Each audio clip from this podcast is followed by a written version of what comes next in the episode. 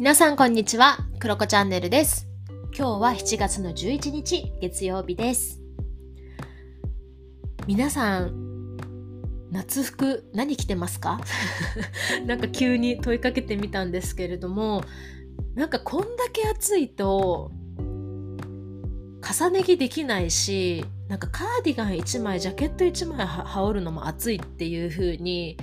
皆さんなってるんじゃないかなっていう風に日本の夏を想像して思うんですよね。っていうのも去年バンクーバー夏すごく暑くなって猛暑記録的な猛暑になってもうあの時私ほぼほぼ水着みたいな格好で家の中うろうろしてたんですけどでも結構日本って今ずっと暑いじゃないですか。ってなってくると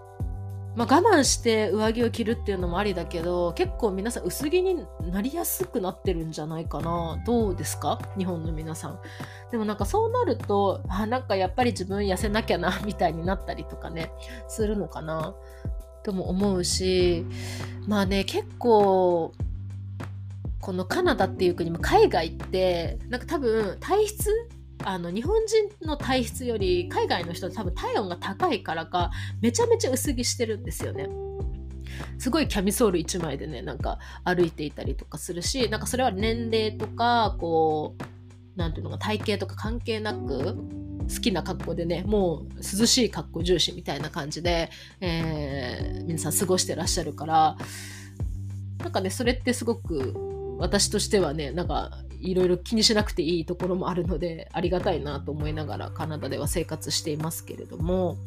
なんかここ数年私も実は自分の35年生きてきた人生の中で一番重い体重っていうのを記録したんですよね。で、はーって思った一方で、よく考えたら、私でも今の体が一番好きだなって思えてて、なんかこれ面白いなと思って、まあ、どこかで音声配信で話をしようと思ってたんですけど、まあ、いい機会なので話をしようかなというふうに今日ね、思います。はい。で、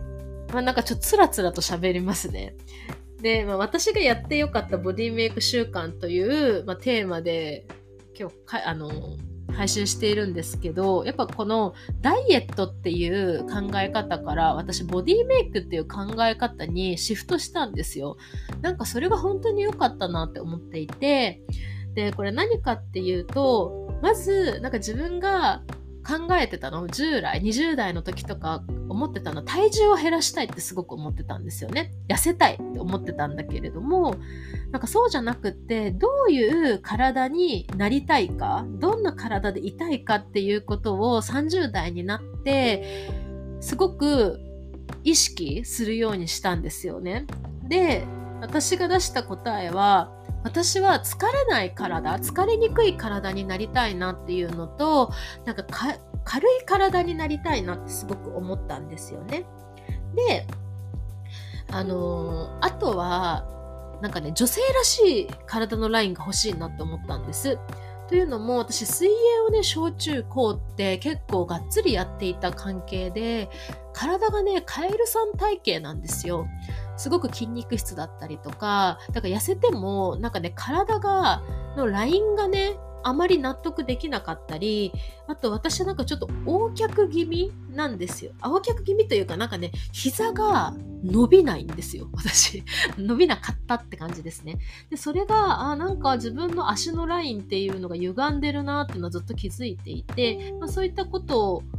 も意識してこれを直したいなってなんかこれがピンってなったらちょっと自分はいいスタイルに見えるんじゃないかなとかねいろいろ感じたんですね。であなんかこうこういう体がいいなとかねいろいろなんか 自分で妄想してでカナダはいろんな体型の方がいるので街でねコーヒー飲みながらぼーっと外を眺めて、うん、なんかああいうのがいいなとかね いろいろ妄想して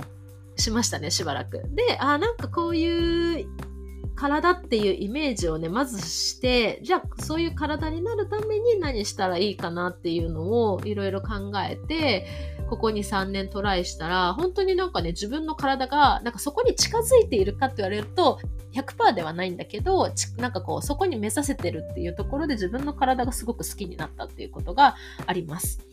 で、まあ、具体的に何をしたかっていうことを今からちょっとだけしよう紹介しようかなと思うんですけど大前提としてなんかね嫌なことはしないっていうのは絶対ぜもう鉄則だなっていうふうに思いました。なんかこううん1日2食にするとかなんかいろんなやり方あると思うんだけれどもなんか私たち絶対に食べたいんですね。食べたいものは食べたい。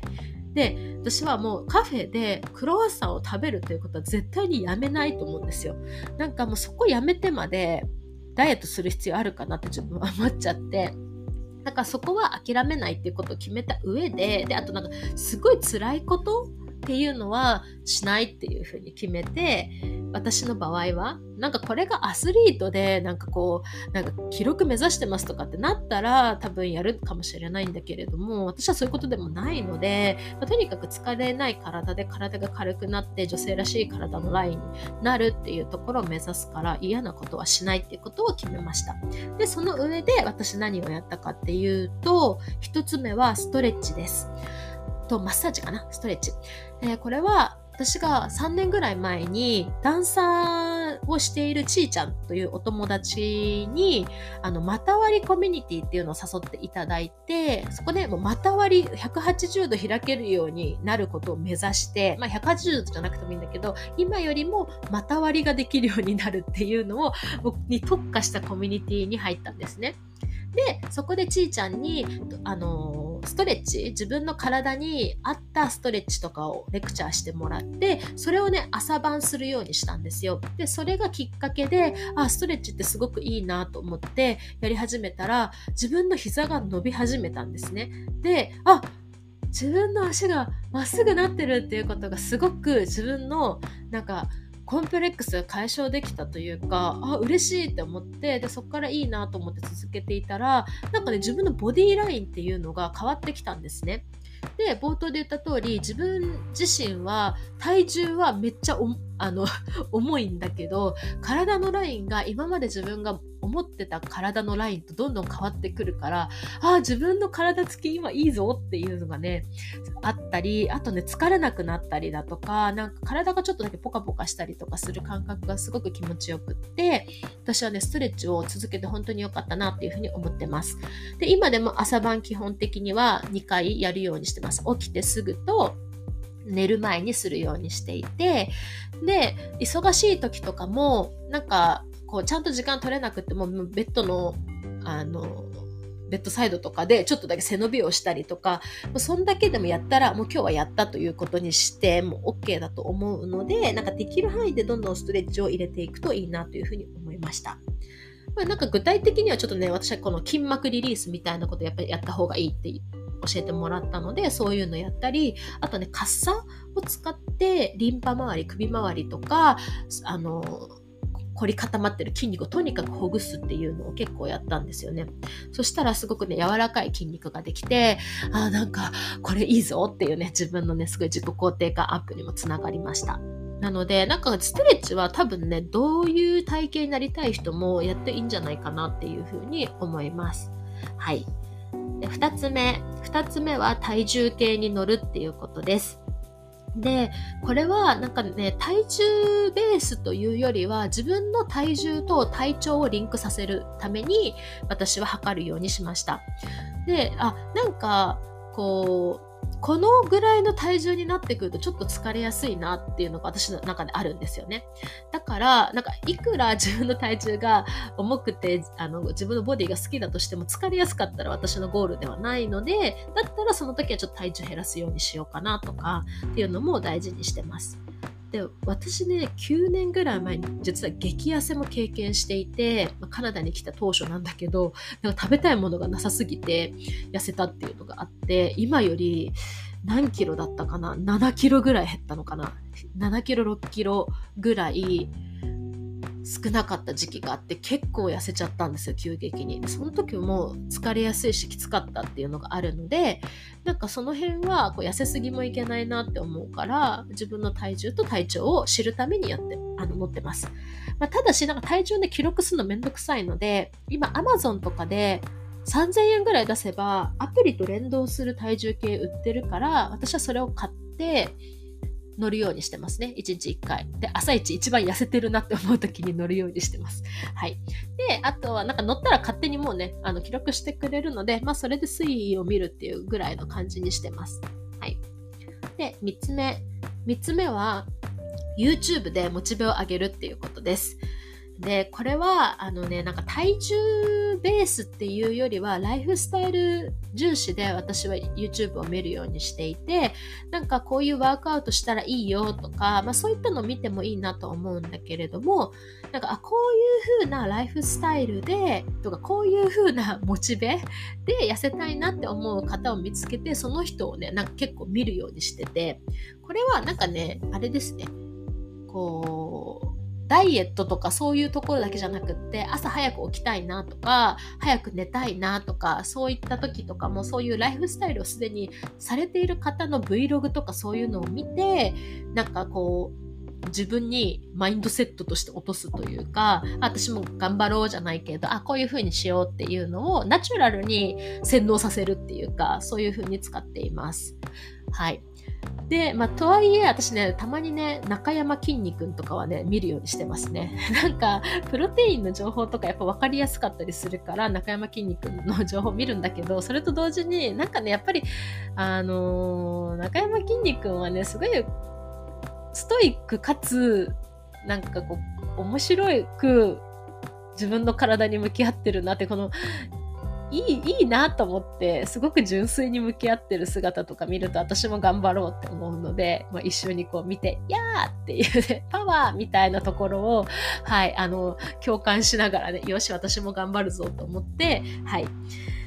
見てます。中山筋肉は定期摂取してますね。はい、そんな感じで YouTube を活用しています。まああれですね、あの、ビジョンボードとかあるじゃないですか。あれの動画版っていう感じで私は活用しています。はい、4つ目。4つ目は食べ物を記録記録するっていうことをやりました。これ、めんどくさいんですよ。めっちゃめんどくさいから、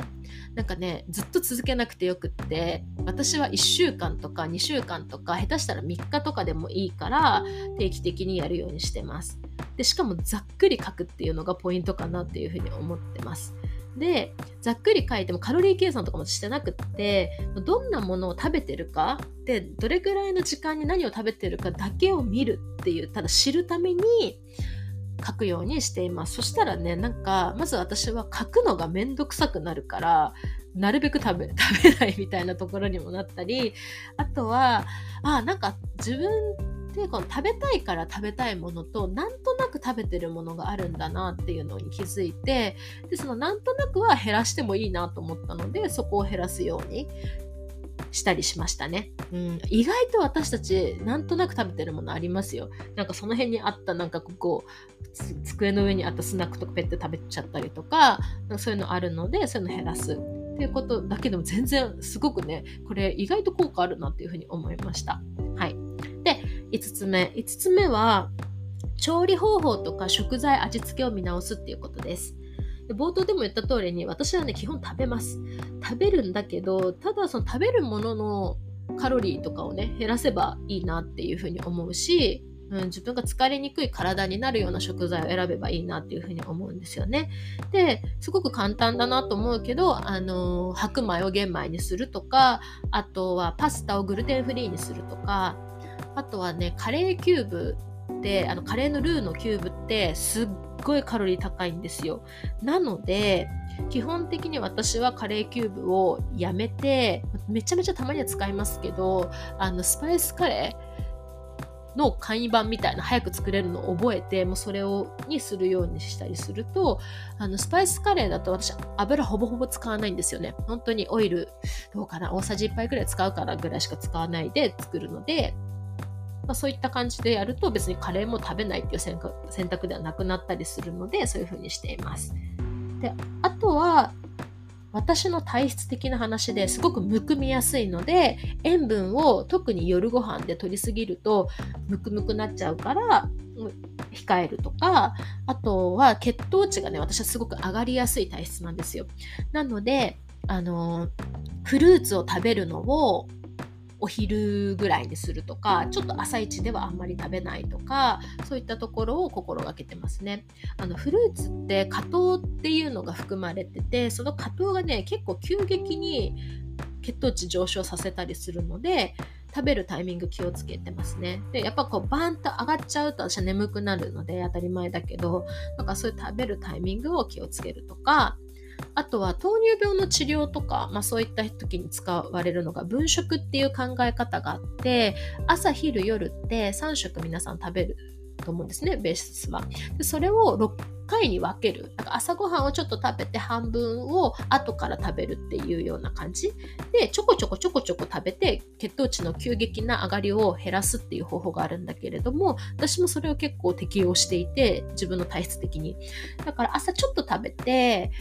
まあ、ちょっと家のことして、また後でちょっと食べるっていう風にする、はい、おやつ代わりに食べるっていう感じにしてますね。まあ、そういった感じで、まあ、自分の体質に合った方法とかね、を取るといいのかなっていう風に思います。で、6つ目、6つ目は、ながらスタイルを確立するっていうことです。でこれは、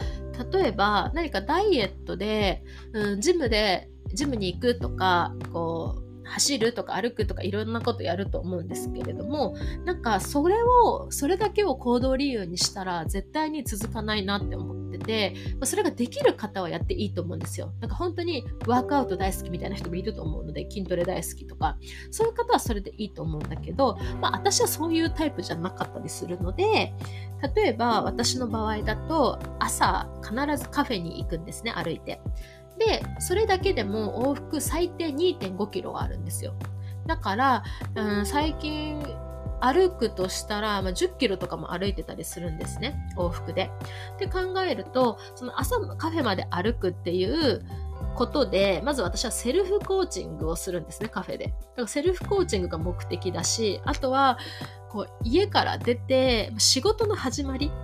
ある意味私は通勤みたいな感じですよね。なんか気分を入れ替えるみたいな意味で一回家から出るっていうのをやってるのでそういった意味もあったりあとは歩いてる間に音声配信を聞くようにしているし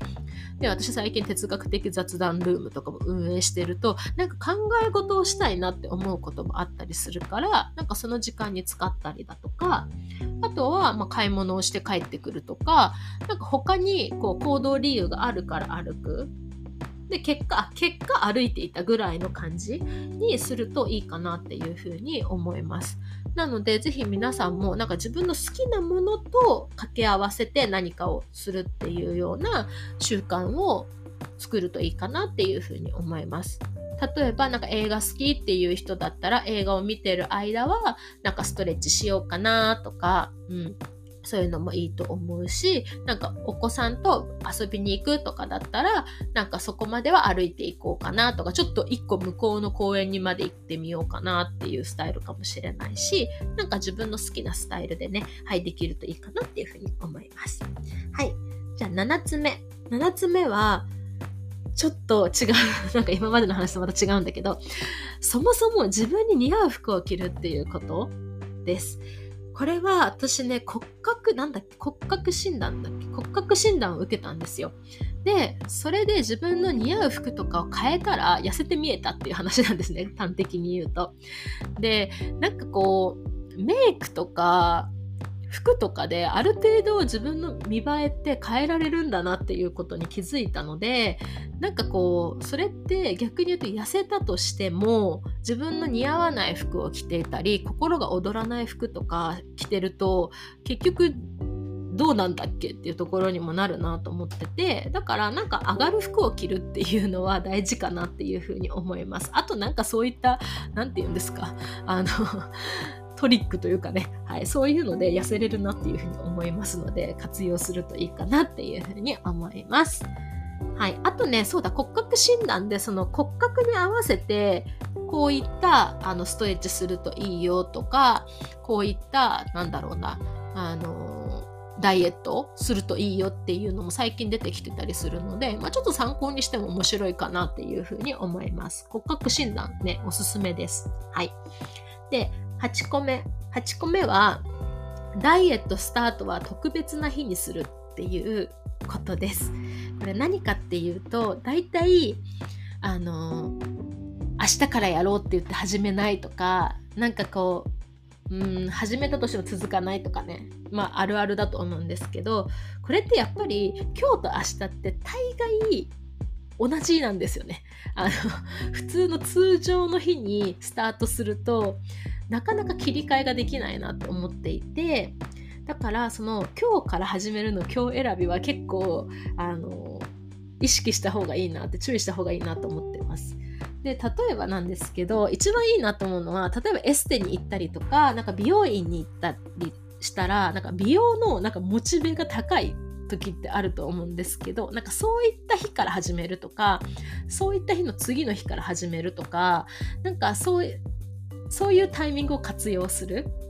であとは例えばそうだななんかキャンプに行く旅行に行くとかってなったらその帰ってきた次の日からやるとかなんかちょっと自分の日常とのこう格差がある日に